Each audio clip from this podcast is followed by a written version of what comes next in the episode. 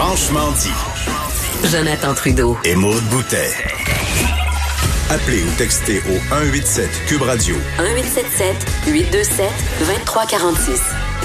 Cube Radio. Cube Radio. On va commencer les nouvelles en revenant sur euh, le terrible meurtre de Marilyn Lévesque qui est survenu il y a quoi deux semaines de ça. Il y a du nouveau euh, ce matin, euh, Maud, dans la démarche de la police?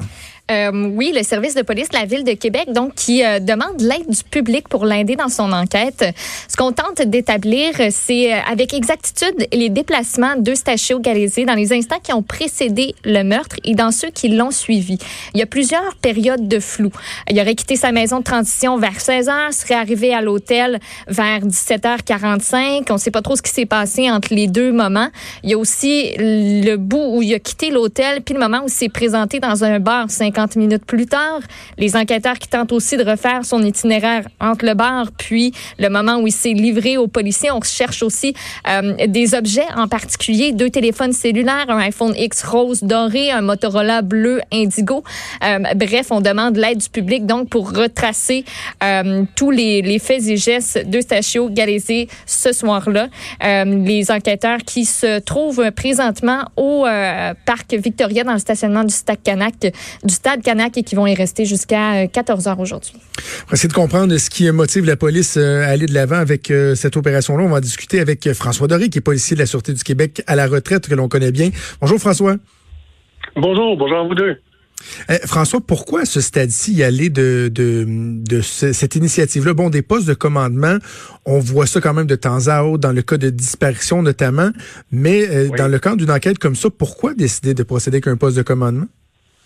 Parce que même si on est convaincu d'avoir le bon suspect, c'est-à-dire la personne qui est, accusée entre vous et moi, euh, on veut avoir les faits pour pouvoir les transmettre au tribunal sur ses déplacements, trouver des objets qui pourraient le relier. Bon, est-ce que c'est des personnes qui sont euh, qui se connaissent euh, ou qui le connaissent? Est-ce que ce sont d'autres victimes potentielles?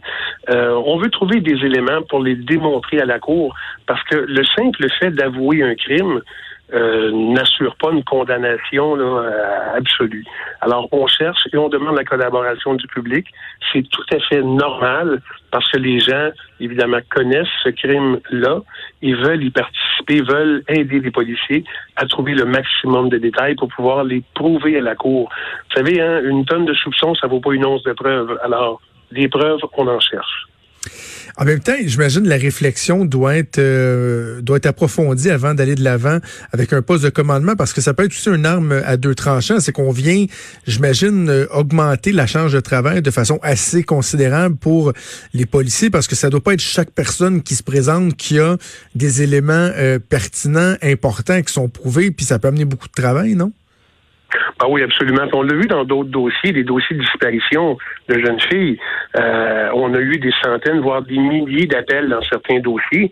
Et chaque, euh, chaque, chaque déposition, chaque information était analysée, validée. S'il y avait motif en enquête, évidemment, on poursuivait, mais ça pouvait aller aussi jusqu'au jusqu'au voyant, jusqu'au devin, qui nous disait que bon, euh, près de tel cours d'eau, non loin d'un paquet de roches, autour de quelques arbres, euh, il se trouvait la solution au crime. Ça aussi, on écarte ça rapidement, mais oui, ça amène ce genre de, de déclaration, oui, absolument. Il y a un élément qui me fascine, François, puis loin de moi l'idée de, de, juger les gens, mais je me dis, si moi j'avais euh, l'impression d'avoir assisté à un élément sensible, important, euh, signifiant dans, euh, dans, dans, dans, le cadre de la commission d'un crime, Mhm. ça me brûlerait là d'aller au devant, d'aller voir la police rapidement, puis dire hey, je pense j'ai vu quelque chose, puis et là on veut susciter cette réaction là, tu sais. Donc je me dis qu'est-ce qui fait que les gens ont pas d'emblée le réflexe d'y aller? Est-ce que c'est une crainte? Les gens ont peur d'être mélangés à des histoires criminelles? Ils, recherchent l'anonymat. Qu'est-ce qui explique qu'il faut aller susciter cette réaction là en partie, oui, la recherche de l'anonymat, de ne pas se mêler à ce qui s'est passé, même si c'est grave, même si on le dénonce.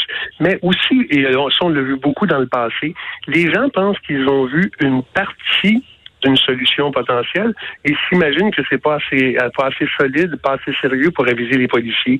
Ce qu'il faut comprendre, c'est que un casse-tête, il y a plusieurs morceaux. Et si chaque personne vient livrer sa partie du casse-tête, on peut faire un portrait grandiose de tout l'événement, minute par minute. Est-ce qu'il y a d'autres victimes qui ont été abusées, exploitées, euh, agressées par le suspect? Il y en a peut-être qui ont, qui en entendant ça, vont décider d'aller voir le poste de commandement et dire, ben voici, moi il m'est arrivé ça, ou voici, j'ai vu tel véhicule, peut-être tel numéro de plaque, qui est complété par un autre témoin. Beaucoup, beaucoup de choses peuvent être apprises dans le cadre d'un poste de commandement. Comment ça se passe pour les gens qui, qui souhaitent se rendre euh, sur place? J'imagine qu'on tente de rendre les gens assez confortables. Le, processus doit être euh, efficace pour pas décourager les gens ou les rendre, euh, les rendre mal à l'aise. Exactement. Il faut comprendre que ces gens-là, euh, pour la plupart, c'est la première fois qu'ils font affaire avec la police. Ils ont une certaine crainte, mais ces gens-là, on veut pas les, on veut pas les, les, les ostraciser, on veut pas les, les, les, mettre devant la lumière. On veut seulement avoir leur information. La confidentialité est assurée. Et euh, au besoin, si quelqu'un a vraiment vu quelque chose, on pourrait tenter de demander à cette personne-là de venir témoigner. Oui, c'est possible. Mais si cette personne-là n'a vu qu'un véhicule passé, qu'un numéro de plaque, qu'une description, que les policiers vont additionner d'autres informations, son témoignage ne sera pas nécessairement euh, requis. Hein. On s'entend, c'est beaucoup de petites informations que l'on recherche on rappelle aux gens le poste de commandement qui est érigé dans le stationnement du stade Canac, c'est près du parc Victoria. Les enquêteurs du SPVQ qui vont s'y trouver de 9h à 14h. Si les gens euh, veulent contacter la police, ils peuvent le faire via le 88 641 Agir 641 2447. François Doré, merci beaucoup de nous avoir parlé. Merci, bonne journée. Merci. Alors, on verra, Maude, si euh, la démarche va aider les policiers donc à obtenir davantage d'éléments de preuve.